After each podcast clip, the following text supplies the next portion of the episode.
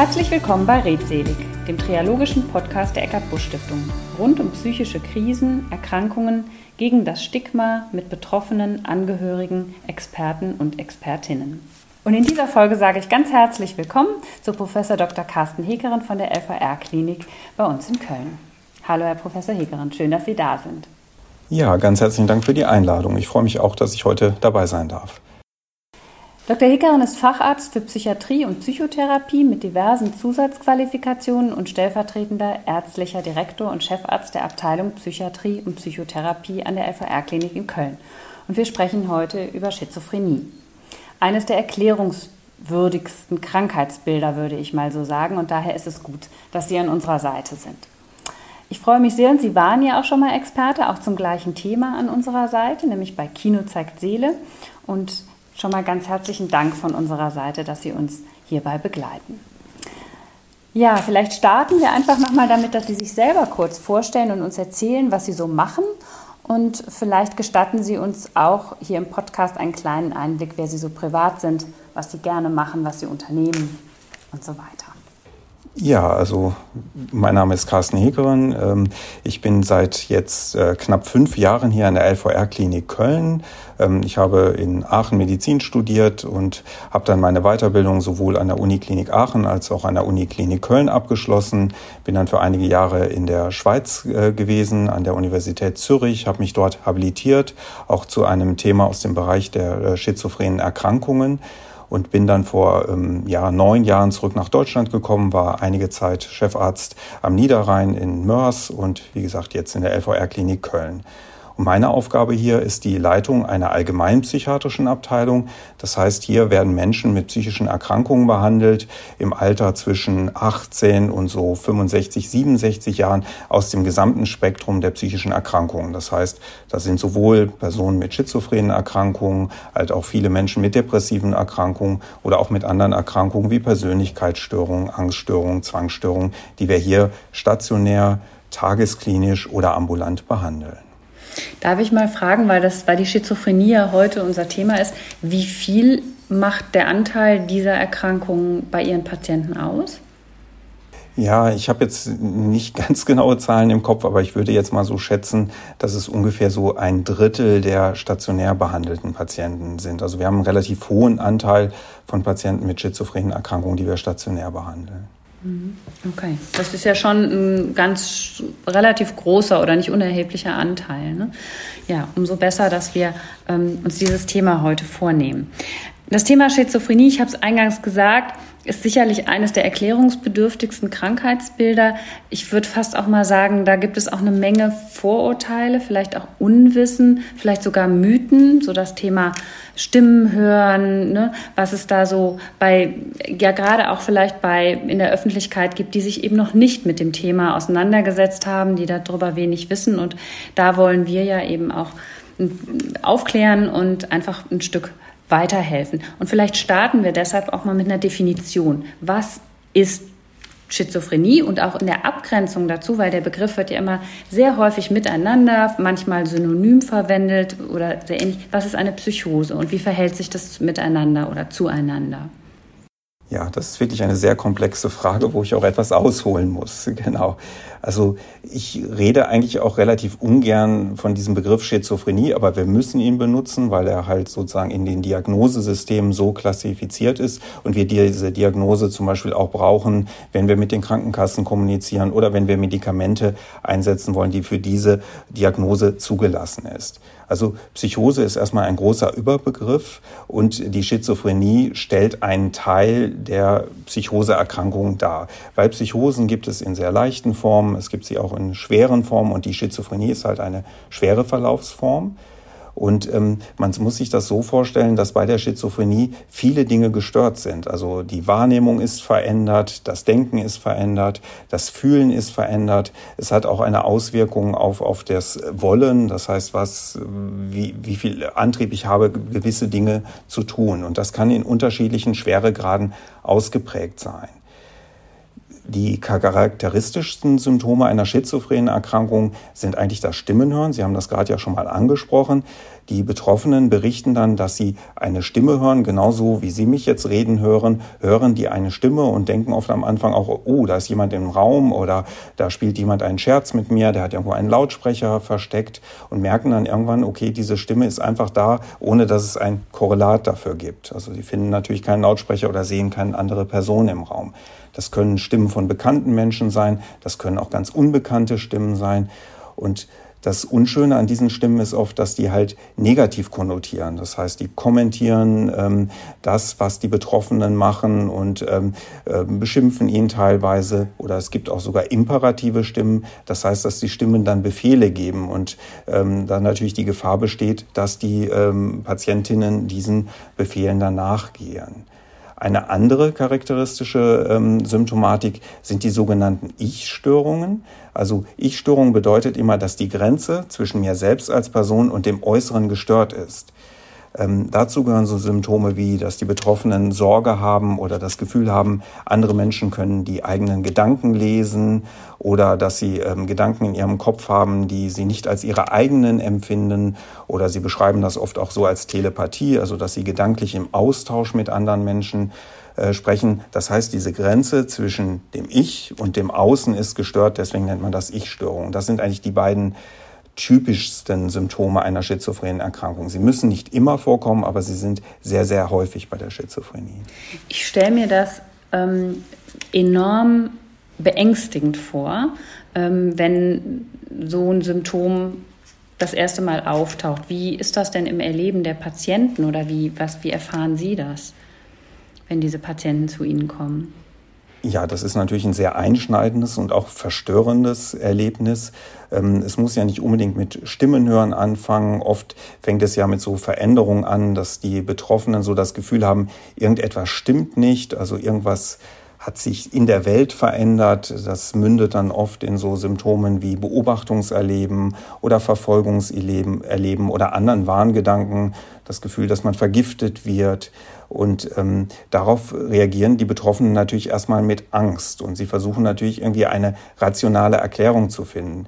Wenn wir jetzt mal in dem Beispiel bleiben, wenn man zum Beispiel vielleicht das erste Mal so Stimmen hört, dann hat man die Vermutung, ja, das ist jemand anders. Also bei dieser Erkrankung wird häufig externalisiert. Also die Betroffenen suchen die Ursache dann nicht bei sich, sondern sie gehen dann davon aus, ich höre diese Stimme, was könnte das sein? Ich finde jetzt hier gar keinen Lautsprecher, aber der Nachbar, der hat mich letztens so komisch angeschaut, das ist doch bestimmt der Nachbar, der hat doch irgendeine technische Vorrichtung in seiner Wohnung, womit es ihm gelingt, mir Stimmen in den Kopf einzupflanzen oder ähm, dass andere Dinge herbeigezogen worden. Da gab es vielleicht irgendwie eine ähm, Kernspinnuntersuchung letztens und dass man dann das Gefühl hatte, bei dieser Untersuchung ist einem ein Chip eingepflanzt worden, der für diese Symptome halt äh, ursächlich ist. Mhm. Da fallen, also da, da drängen sich bei mir zwei Fragen auf. Die eine ist die Frage, wann ist der Moment, ähm, wo man sich Hilfe suchen muss, ne? also wo, wo ne, von mal irgendwas als komisch empfinden oder dass der Nachbar heute doof war oder unfreundlich, das hat jeder von uns schon mal erlebt und auch mal so ein Tag, wo man denkt, das ist aber jetzt irgendwie ein seltsamer Zufall oder irgendwie sowas und wo ist diese Grenze und ähm, dann auch, ähm, wie ist das, wie ist das für das Umfeld, also wenn die das erleben, wie gehen die damit um? Ja, also grundsätzlich zu der Frage Behandlungsbedürftigkeit entsteht ja immer aus zwei Dingen. Also einmal, wenn die Betroffenen selbst darunter leiden, also wenn sie sagen, ich habe Symptome und die stören mich, sie behindern mich, mein Leben so zu leben, wie ich das gerne möchte, und ähm, dann Hilfe aufsuchen. Häufig bei den Psychosen ist es aber so, dass es wirklich das Umfeld erstmal ist, äh, dem das auffällt, weil die Betroffenen selber haben ja das Gefühl, sie sind nicht krank, sondern ihnen wird übel mitgespielt. Da gibt es jemand, der sie verfolgt oder jemand, der sie schädigen will. Und das Umfeld, die Angehörigen sehen dann oft, ja, da ist ja vielleicht doch eine Erkrankung. Der äh, Betroffene oder die Betroffene hat sich irgendwie verändert, ähm, sie, sie ähm, reagiert anders, als man das von früher kennt, sie hat komische Verhaltensweisen. Und da ist es natürlich auch oft schwierig für die Angehörigen da einen Fuß in die Tür zu bekommen, weil die Betroffenen ja nicht glauben, dass sie krank sind, sondern sagen ja, sie sind das ja nicht selber, sondern es kommt von außen. Und da braucht es schon wirklich viel Fingerspitzengefühl, ähm, dann die Angehörigen, so also dass die Angehörigen es schaffen, dann sozusagen die betroffene Person in Behandlung zu bringen oder dazu bewegen, Behandlung aufzusuchen. Gibt es denn sowas wie, je früher eine Behandlung beginnt, desto besser die Prognose? Also das heißt, dass, dass man sich vorstellen kann, weil Sie ja eben sagten, dass schreitet sofort und die Stimmen hören, das kommt nicht am Anfang, dass ich mir das so vorstellen kann wie so eine Sinuskurve, dass sich das irgendwie entwickelt und je früher man einschreitet, desto besser ist der Verlauf? Ja, also da gibt's äh, recht gute Untersuchungen zu. Je länger die unbehandelte Erkrankung andauert, umso schwerer sind auch die Symptome, umso schwieriger ist es später auch durch Behandlung sozusagen die Erkrankung zu stoppen und wieder ein, ein sehr gutes Funktionsniveau zu erreichen. Also je schneller man behandelt oder je früher die Behandlung einsetzt, umso günstiger ist das für die Prognose. Was ich hier auch nochmal sagen muss, nicht jeder Verlauf ist gleich. Also es ist zwar wirklich typisch oder die allermeisten haben einen Vorlauf mit eher unspezifischen Symptomen und irgendwann bricht die Erkrankung dann wirklich ganz manifest aus mit diesem Stimmenhören zum Beispiel. Es gibt aber auch Verläufe, die ich sag mal so fast aus dem Nichts so von einem Tag auf den anderen auftreten und wo es nicht diesen Vorlauf oder diese vorherigen Hinweissymptome gab also umso, sagen wir mal, beängstigender und, und verstörender stelle ich mir das vor. Ne? Sie sprachen das eben schon mal an. Was macht das mit der Persönlichkeit ähm, der Erkrankten? Verändern die sich unter dieser, ja, unter diesen Eindrücken? Ja, ähm, man verändert sich. Ich würde aber jetzt nicht unbedingt von Persönlichkeitsveränderung sprechen, sondern wenn man das aus der Perspektive des Betroffenen sieht, ist das Ganze ja häufig sehr rational. Also es ist natürlich so, wenn Sie selber das Gefühl haben, da sind andere, die wollen Ihnen schaden, die wollen Sie verfolgen, dann werden Sie misstrauisch und dann wird der Betroffene anfangen zu überlegen, wer steckt noch dahinter, wird auch misstrauisch anderen Personen gegenüber, wird sich vielleicht vorsichtiger verhalten. Es kann natürlich auch dazu kommen, dass wenn man sehr lange unter dieser Erkrankung leidet, das auch mal äh, umschlägt, dass man dann äh, vielleicht auch aggressiv wird anderen gegenüber, weil, weil man sozusagen in den anderen die Täter sieht. Ähm, es kann zu dem Verhalten kommen, dass sich die Betroffenen total zurückziehen, weil sie merken, je weniger Kontakt sie zur Außenwelt haben, umso weniger leiden sie unter diesen Symptomen. Also das Verhalten verändert sich, aber es ist, ist ein Zusammenspiel mit dieser Erkrankung. Und ähm, es ist in der Regel dann so, wenn die Erkrankung gut behandelt ist, wenn die Symptome verschwunden sind, dass die Betroffenen dann eigentlich auch wieder ihre ganz normale Persönlichkeit haben, wie sie sie vorher auch hatten. Das ist schon mal ein schöner Hinweis in, in eine andere Richtung. Ist Schizophrenie heilbar? Ja, ja und nein. Das ist auch wieder so eine etwas schwierige Sache. Grundsätzlich hat jeder Mensch eine gewisse Veranlagung, psychotisch zu reagieren. Das heißt, es gibt niemanden, der nicht unter gewissen Umständen psychotisch wird. Das Einfachste, um mal kurzzeitig psychotisch zu werden, ist aufhören zu schlafen. Das heißt, wenn Sie das durchhalten, über zwei Tage oder drei Tage werden Sie anfangen, Warnsymptome zu entwickeln. Sie werden halluzinieren. Das ist natürlich keine Schizophrenie, aber es sind auch so psychotische Symptome. Und wenn Sie dann einmal ausgeschlafen haben, dann sind die Symptome wieder weg. Menschen, die so eine Schizophrenie bekommen, die haben eine erhöhte Empfindlichkeit, psychotisch zu reagieren auf äußere Belastungssituationen. Und das kann unterschiedlich sein. Es gibt Menschen, da muss relativ viel passieren, damit sie sozusagen psychotisch werden. Es gibt Menschen, da reichen auch schon kleine Auslöser, dass die Erkrankung sozusagen angestoßen wird. Und ähm, durch so mal Reduktion von Belastungsfaktoren, durch Behandlung, vor allen Dingen mit Medikamenten, mit Antipsychotikern, kann es dann gelingen, dass äh, die Betroffenen wieder so stabil werden, dass sie ihr Leben ganz normal führen können und auch keine Psychosesymptome mehr haben. Und auch Sie keine Medikamente oder Unterstützung mehr benötigen. Genau, das äh, gibt es auch. Also es ist eigentlich immer noch so diese alte Drittelregelung. Vor über 20 Jahren habe ich das im Studium gelernt. Es hat sich leider nicht viel daran geändert, dass ungefähr ein Drittel der Betroffenen eine psychotische Episode hat, behandelt wird, nach einiger Zeit die Medikamente absetzen kann und den Rest des Lebens gesund verbringt. Es gibt ein Drittel von Personen, die äh, diese Erkrankung zwei, drei, viermal im ähm, Leben haben oder eine Episode dieser Erkrankung. Und dann gibt es leider immer noch ein Drittel, die wirklich schwerst betroffen sind, die auch nicht ganz symptomfrei werden, die oft auch auf Unterstützung angewiesen sind, sei es, dass sie zum Beispiel ähm, einer Tätigkeit im geschützten Bereich nachgehen müssen, also nicht auf dem ersten Arbeitsmarkt arbeiten können, dass sie Hilfe brauchen bei, bei der Wohnsituation und auch sonst im Leben Unterstützung benötigen. Hm. Ähm, wie sieht es denn mit den sogenannten Komorbiditäten aus? Also ist, wir haben ja bei vielen psychischen Erkrankungen das Thema, dass es immer Hand in Hand geht mit verschiedenen anderen Dingen. Wie sieht das hier bei der Schizophrenie aus? Gibt es sowas wie eine Häufung im Zusammenhang mit Depression, Sucht oder irgendwas? Weil man ist ja vorstellbar, wir hatten das jetzt, wie beängstigend und, und vielleicht auch ja auf Dauer anstrengend das ist. Ähm, kommen da andere Aspekte an Krankheiten mit rein? Ja, es gibt hohe Komorbiditäten. Also die höchste ist eigentlich die mit den Suchterkrankungen. Ähm, was aber oft auch damit zusammenhängt, dass das Versuche sind, äh, sich selbst zu medizieren. Also dass zum Beispiel Alkohol es dann dazu führt, dass man trotz der psychotischen Symptome vielleicht besser schlafen kann oder dass auch Cannabis konsumiert wird, um halt, ähm, halt auch Symptome zu unterdrücken. Wobei das Cannabis halt die Problematik hat, dass es selber auch wieder Psychosen verstärken kann oder sogar auch auslösen kann. Also da ist immer so das äh, Henne-Ei-Problem. Also hat der Cannabis Cannabiskonsum dazu geführt, dass eine Psychose ausgebrochen ist oder kam es zum Cannabiskonsum, weil schon psychotische Symptome da waren. Also es gibt beide Fälle.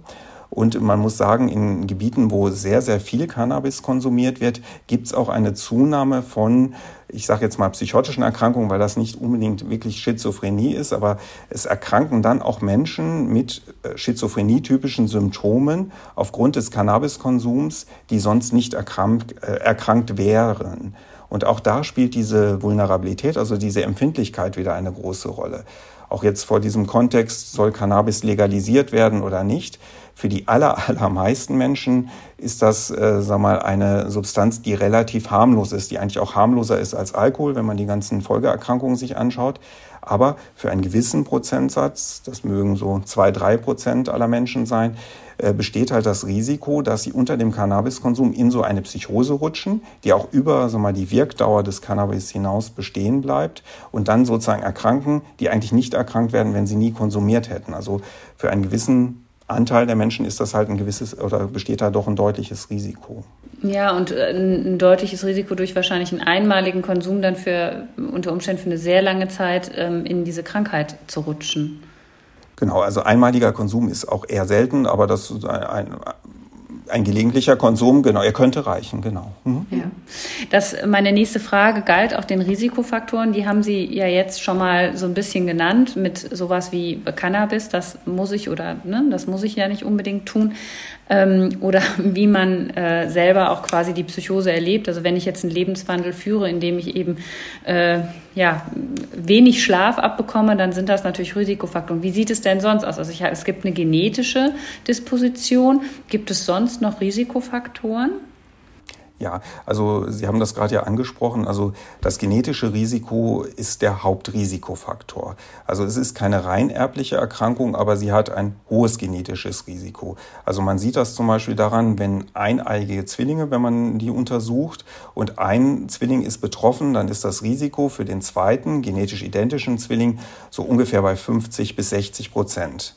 Wenn das eine rein genetische Erkrankung wäre, dann müsste es ja ein hundertprozentiges Risiko sein. Wenn das nichts mit Genetik zu tun hätte, dann müsste ja der zweite Zwilling das normale Lebenszeitrisiko von 0,71 Prozent, was alle Menschen haben, haben. Also da sieht man schon, es gibt eine hohe genetische Belastung. Andere Faktoren, die dazu äh, führen, ähm, sind zum Beispiel Schädigungen im, ähm, um den Zeitpunkt der Geburt herum, also wenn es Geburtskomplikationen gab, es gibt einen Einfluss äh, auch äh, sagen wir, des Geburtsmonats. Äh, also wenn man halt im Frühjahr, ähm, im späten Winter, im frühen Frühjahr geboren ist, hat man ein ganz, ganz leicht erhöhtes Risiko für eine schizophrene Erkrankung im Vergleich zu den anderen Geburtsmonaten. Wie lässt sich denn das erklären? Ja, also die Vermutung ist, dass es dann auch häufiger sag mal, während der Schwangerschaft äh, zu ähm, Infektionen im, im Mutterleib kommt und dass es diese Auswirkung sich da widerspiegelt. Das ist nur eine ganz minimale Risikoerhöhung von dem Faktor 1,1. Also das heißt, wenn sonst ein Prozent erkranken, dann erkranken aus diesen Monaten 1,1 Prozent. Also es ist halt wirklich eine ganz, ganz leichte Erhöhung nur. Andere Faktoren, hatten wir gerade schon angesprochen, ist äh, der Drogenkonsum. Also es gibt gewisse Drogen, die das Risiko für den Ausbruch einer Psychose erhöhen. Also das Cannabis, die ganzen Amphetamine, Amphetamинabkömmlinge, äh, die Halluzinogene, also ob das jetzt Pilze sind oder synthetische Substanzen wie LSD, die können das Risiko erhöhen. Es gibt auch ein Risiko ähm, vom Wohnort her. Also in der Stadt hat man ein höheres Risiko, an einer schizophrenen Erkrankung zu erkranken, im Vergleich zu einer eher ländlichen Umgebung, wo natürlich wieder viele Faktoren reinspielen. Also ähm, man geht davon aus, dass in der Stadt alles etwas anonymer ist, also es weniger unterstützendes Netzwerk gibt, was vielleicht gewisse soziale Belastungsfaktoren ähm, abfangen kann. Auch ähm, ist der Drogenkonsum in der Regel in der Stadt etwas höher als auf dem Land. Also das sind so Faktoren, die da reinspielen. Auch ein sehr interessanter Aspekt ist, dass auch Migration ein ähm, Risikofaktor für die schizophrene Erkrankung ist. Das ist auch mittlerweile gut untersucht. Also nicht nur die erste Generation, sondern auch die zweite Generation hat ein etwas höheres Risiko. Also auch da ist die Risikoerhöhung dann nicht, dass es ein, ein x-faches ist, sondern ähm, eine ganz leichte Risikoerhöhung. Und das hängt wohl viel damit zusammen, wie sehr ähm, sich die Betroffenen von der Kultur unterscheiden, in die sie äh, sozusagen hineinmigrieren. Ähm, also wenn man sich anders kleidet, andere Verhaltensweisen hat, äh, sozusagen auffällt vielleicht in der Gesellschaft, dann kann man sich das ja auch vorstellen, dass man eher so Gefühle entwickelt, die anderen beobachten, einen, einen besonders oder man, man wird mit einem wird anders umgegangen, als das mit den anderen ist und man vermutet, dass dies auch dazu führt, dass die Betroffenen dann eher in so eine Psychose reinschlittern können. Mhm. Ja, ist nachvollziehbar, weil man fühlt sich wahrscheinlich einfach auch sehr fremd und äh, diese Fremdartigkeit ähm, kann ich mir gut da als Faktor mit vorstellen. Wenn wir jetzt auf diese äh, Dinge, die Sie gerade erläutert haben, mal von der anderen Seite drauf guckt, was gibt es denn an Früherkennungsmöglichkeiten oder auch an Präventionsmöglichkeiten. Also wenn ich unter Umständen auch weiß, dass es das in der Familie mal gab oder dass ich das auf jeden Fall ausschließen will. Und vielleicht noch einen kleinen Zusatz zu der Frage.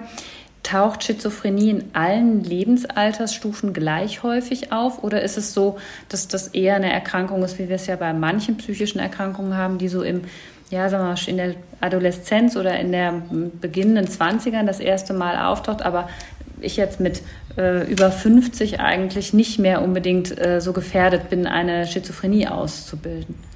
Genau, da haben Sie vollkommen recht. Also mit äh, in Ihrem Alter ist es sehr, sehr unwahrscheinlich, noch eine Erstmanifestation einer schizophrenen Erkrankung zu bekommen. Die Hauptmanifestationsalter unterscheiden sich etwas. Also bei Männern äh, liegt das Hauptalter so plus minus fünf Jahre um das 20. Lebensjahr, bei Frauen so plus minus fünf Jahre um das 25. Lebensjahr. Es gibt bei Frauen manchmal noch so Formen der in Anführungszeichen Spätschizophrenie, die so, sich so Ende der ähm, 30er um das 40. Lebensjahr entwickeln. Aber es ist eigentlich ganz klar eine Erkrankung, die im jüngeren Lebensalter auftritt. Und man vermutet, dass es diese Disposition, also diese Vulnerabilität oder Empfindlichkeit für die Erkrankung gibt, die man schon mitbekommt. Da spielen einerseits die genetischen Faktoren eine Rolle, spielt aber auch viel eine Rolle, wie ist jemand aufgewachsen. Also konnte man stabile Bindungen aufbauen, hat man ein, ein gutes äh, Selbstgefühl, eine gute Selbstsicherheit und und wenn man eine höhere Vulnerabilität hat, dann ist es oft so, dass in der Adoleszenz, äh, zum Beispiel der Auszug aus dem Elternhaus, der Umzug in eine andere Stadt zum Studium oder vielleicht dann auch der Kontakt erstmalig zu Drogen,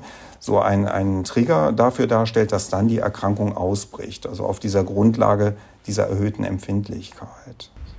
Das heißt also jetzt im Umkehrschluss für die Prävention, ähm, kann es aber ja nicht heißen, ich bleibe bei Muttern zu Hause, ähm, ne, sondern äh, ich muss aber, wenn ich weiß, dass ich vielleicht eine genetische Disposition habe, eben an solchen Stellen immer gut auf mich achten, vielleicht einfach. Genau. Und man muss das, darf das auch auf keinen Fall überbewerten. Also das ist natürlich oft auch die Frage, mit der ähm, ich oder auch meine Kolleginnen und Kollegen konfrontiert werden. Ähm, meine Mutter, mein Vater hat eine schizophrene Erkrankung. Wie hoch ist das Risiko dann für mich, dass das die Betroffenen dann fragen?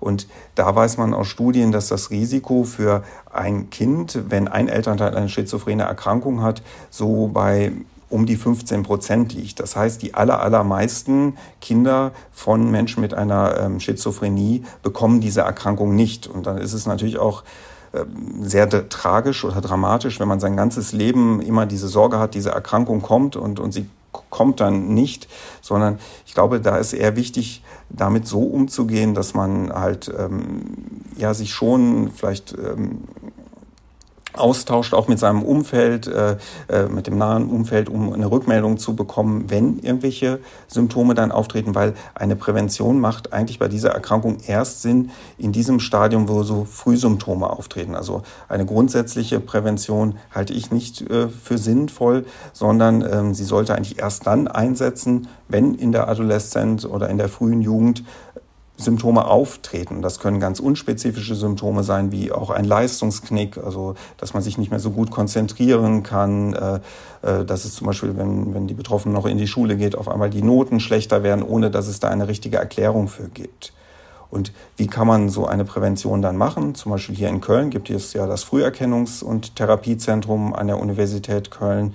Ähm, das ist zum Beispiel eine Stelle, wo sich Betroffene, die die Sorge haben, dass sie diese Erkrankung bekommen könnten oder vielleicht erste Symptome haben, hinwenden können, um dort dann umfangreiche diagnostische Abklärungen zu machen. Mhm. Ja, und ich glaube, es ist auch ganz wichtig, dass man, selbst wenn es vielleicht in der Familie war und man weiß, es ist ein gewisses Risiko da, nicht ständig mit diesem Gedanken rumläuft. Das ist ja, macht ja auch wieder, letzten Endes ist das eine sehr große Blockade oder kann das eine sehr große Blockade im Leben sein. Ne? Aber Sie hatten gerade einen wichtigen Punkt angesprochen, wo ich jetzt auch hin wollte, nämlich, wohin wende ich mich? Also in so einem frühen Stadium in der Tat an solche Institutionen wie Früherkennungszentren. Da gibt es ja inzwischen, also in Köln war meines Wissens eines der ersten, aber da gibt es ja inzwischen schon mehrere solche Geschichten. Aber was ist, wenn, wenn ich das jetzt nicht habe in, in der näheren Umgebung, wo würde ich dann hin, mich hinwenden?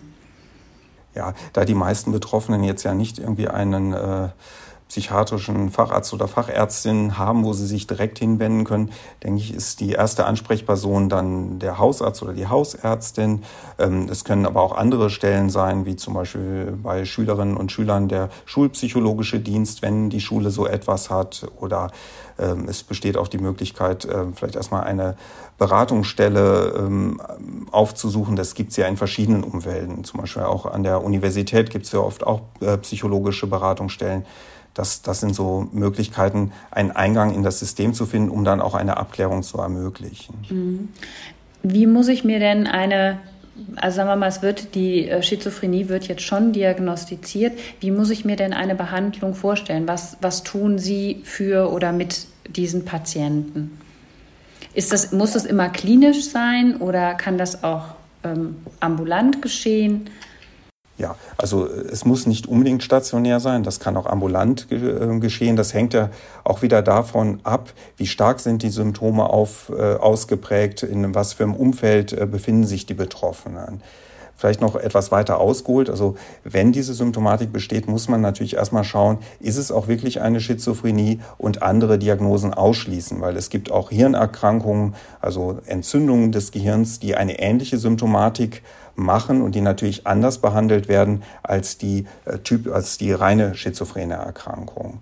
Und ähm, nach dieser Abklärung, also zu dieser Abklärung gehören natürlich eine ärztliche Untersuchung, die Erhebung des psychischen Befundes, da gehören Laboruntersuchungen zu, da gehört äh, auch eine Bildgebung äh, des Kopfes dazu, also das heißt am besten ein MRT, eine Magnetresonanztomographie des Gehirns zu machen. Wenn es Hinweise gibt auf eine entzündliche Erkrankung, dann sollte auch noch eine Untersuchung des Nervenwassers, des Liquors erfolgen, um so eine Entzündung sicher auszuschließen. Und wenn ich dann die Diagnose gestellt habe, das ist eine Erkrankung aus dem schizophrenen Formkreis, dann ist die erste und wichtigste Behandlung erstmal eine medikamentöse Behandlung.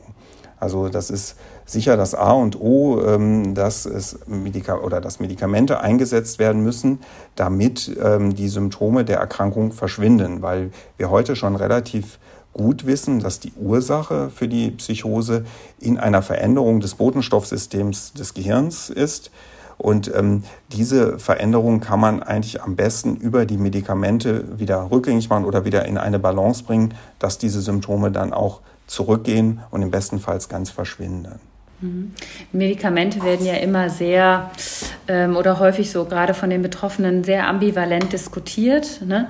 Ähm, aber Sie würden auch sagen, wir brauchen hier diese Basis erstmal, um die Symptome ein Stück zu regulieren und äh, um vielleicht auch überhaupt eine Basis zu finden, auf der wir psychotherapeutisch arbeiten können. Und, oder ist Psychotherapie hier gar nicht angezeigt? Ja, also da hat sich in den letzten Jahren sehr, sehr viel geändert. Also ähm, vor 20 Jahren war eigentlich das Credo noch, ein Mensch mit einer äh, Psychose oder mit einer schizophrenen Psychose, der wird nicht psychotherapeutisch behandelt. Das hat sich komplett gewandelt. Die Form der Psychotherapie wird aber angepasst dem Erkrankungszustand. Das heißt, jemand, der in einer fluoriden psychotischen Symptomatik ist, der vielleicht noch Stimmen hört, der formale Denkstörungen hat, der Ich-Störung hat, der braucht auf jeden Fall die medikamentöse Behandlung und man wird in dieser Phase erstmal mit so psychoedukativen Elementen arbeiten. Das heißt, aufklären, was ist das überhaupt für eine Erkrankung, was ist die Ursache für diese Symptome, dass die Betroffenen sehen, das ist nicht nur bei mir so, sondern das haben andere Menschen auch und es gibt eine Möglichkeit, aus diesen Symptomen auch wieder herauszukommen. Und dann später wandelt sich dann die äh, Psychotherapie, dass es dann einerseits natürlich um individuelle Dinge geht, wie Verarbeitung der Erkrankung, wie kann äh, der Betroffene mit dieser Erkrankung auch zurechtkommen, weil das oft ja auch die Betroffenen aus dem Leben rausgerissen hat, dass sie sich wieder neu orientieren müssen, dass sie vielleicht wieder Kontakte zu Menschen aufbauen müssen, denen sie in der Psychose abgebrochen haben.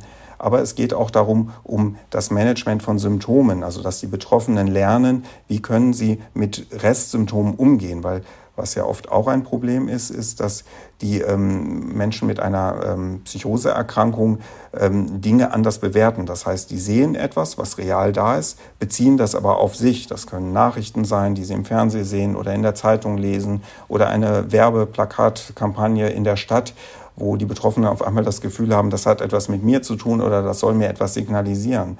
Und in der Psychotherapie lernen die Betroffenen das auch abzuwägen, dass sie also auch so eine Realitätsprüfung wieder machen können und dann auch sehen können, okay, das ist ein Restsymptom aus der Psychose, das, äh, dem folge ich jetzt nicht und das versuche ich zu ignorieren und, und ähm, mich sozusagen davon nicht beeinflussen zu lassen. Mhm. Was können Patienten denn für sich selber tun? Also gibt es was, ähm, womit Patienten selber dass, sofern sie dazu auch Zugang haben, also dass, dass das die Krankheitseinsicht da ist und dass sie das auch wollen, dass sie was für sich selber tun können?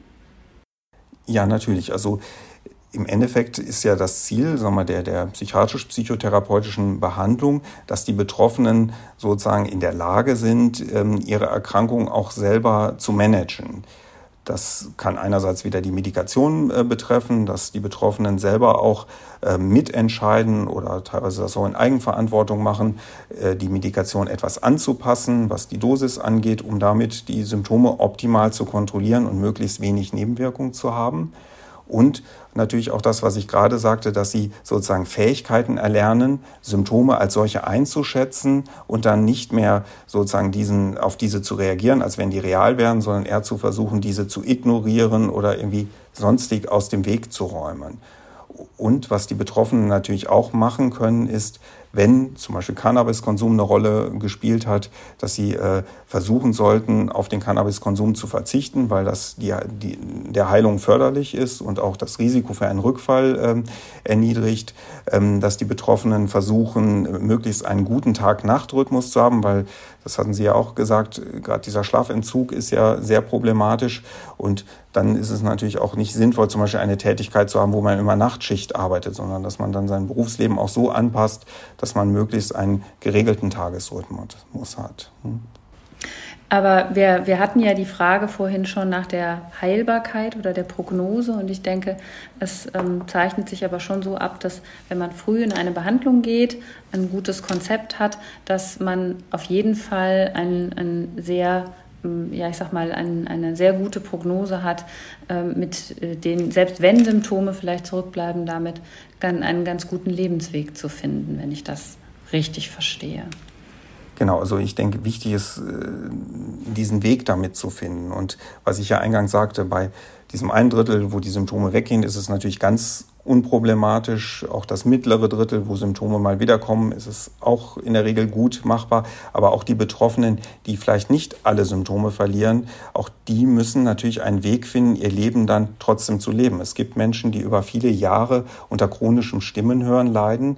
Und auch die unterstützen wir natürlich, dass sie trotz dieser Restsymptome möglichst ihr Leben selbstbestimmt äh, führen können und dass sie dann auch Techniken erlernen, diese Stimmen zu ignorieren oder dass sie vielleicht auch äh, wissen, was sie machen können, damit diese Stimmen aufhören oder wie sie sich von diesen Stimmen auch ablenken können. Ich glaube, das muss man wieder sehr, sehr individuell dann auch anschauen. Wie ist es denn bei der Schizophrenie? Haben Diagnosen zugenommen? Gibt es eine Häufung nach ich sage jetzt mal vielleicht auch verschiedenen Kulturkreisen. Sie hatten das eben gesagt, äh, Stadt und Land, ne? also dass es da Häufungen gibt. Aber wie ist es so, wenn wir den Blick noch etwas weiter machen? Gibt es, ähm, ist, sind, ist der asiatische Content mehr oder weniger betroffen oder wie muss man sich das vorstellen? Und hat es sich in den letzten Jahren verändert?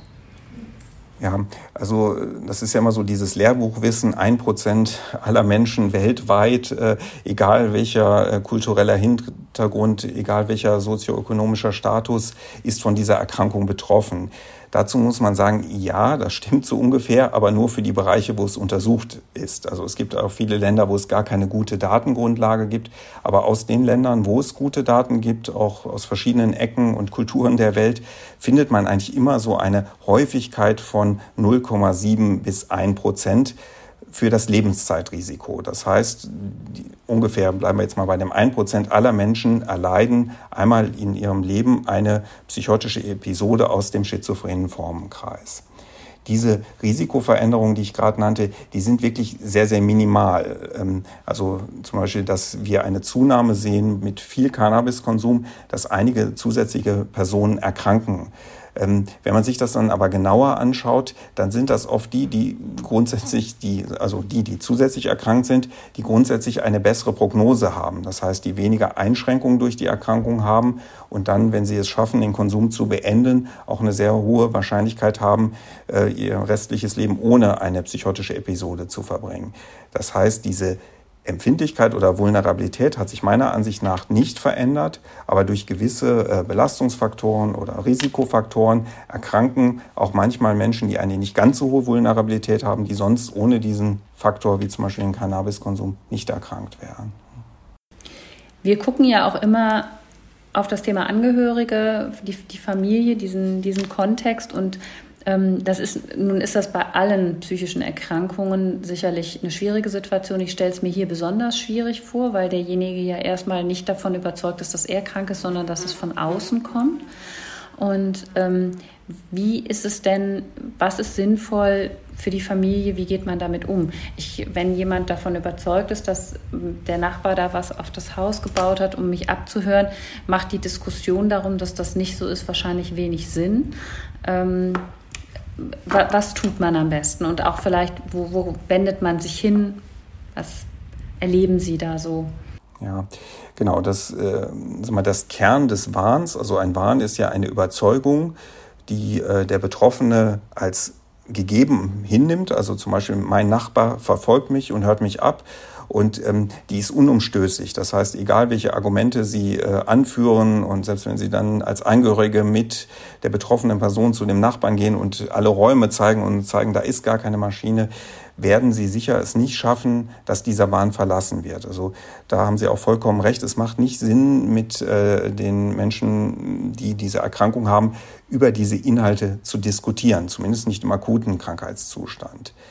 Wichtig ist aber auch, das dann nicht zu bestätigen und zu sagen, ja, du hast recht, du, der Nachbar hört dich sicher ab, sondern dass man eher so einen Weg wählt, ähm, äh, ja, du hast jetzt diese Meinung, ich sehe das anders, aber wir lassen das jetzt mal bei der Seite, weil wir werden da jetzt keine Einigung finden und sich dann eher konkreten Dingen zuwendet. Vielleicht gibt es ja doch irgendwo, äh, wo der Betroffene doch drunter leidet, wo er Hilfe annimmt, wo man wieder eine Brücke dazu bauen kann, um sozusagen ähm, dann den Angehörigen vielleicht wirklich dann irgendwann zu bewegen, dass er dann ärztliche Hilfe in Anspruch nimmt. Ihre Frage ging ja noch weiter, wo können sich Betroffene hinwenden? Das ist sicher auch der Bundesverband äh, für Angehörige von Menschen mit psychischen Erkrankungen, ähm, die auch eine sehr gute Webpräsenz haben. Ähm, da gibt es ja viele auch Einzelinitiativen, also zum Beispiel hier in Köln auch Rat und Tat, ähm, die auch Beratungsgespräche anbieten. Man kann das eigentlich einfach in, in, im Internet eingeben, dass man sagt, Angehörige von psychisch Erkrankten und findet dann die Kontakte, dass man dort anrufen kann, dass man eine E-Mail dahin schreiben kann oder an einigen Orten werden auch Sprechstunden für Angehörige angeboten auch wenn ich jetzt zurück zu unserer Klinik hier, der LVR-Klinik in Köln, äh, komme, auch wir bieten Unterstützung für Angehörige an, also dass wir auch eine Gruppe für Angehörige haben, wo man einfach unverbindlich hingehen kann, sich über Erkrankungen, jetzt nicht nur die Schizophrenie, auch über andere Erkrankungen informieren kann und auch über Wege, wie kann ich dann sozusagen den Angehörigen in der Familie unterstützen, dass er wirklich dann auch eine Hilfe in Anspruch mhm. Ähm, Sie haben da viele erwähnt, die wir natürlich auch gut kennen und die wir auch immer wieder empfehlen. Und ich halte das für was ganz, ganz Wichtiges, dass die Angehörigen da auch auf sich gucken.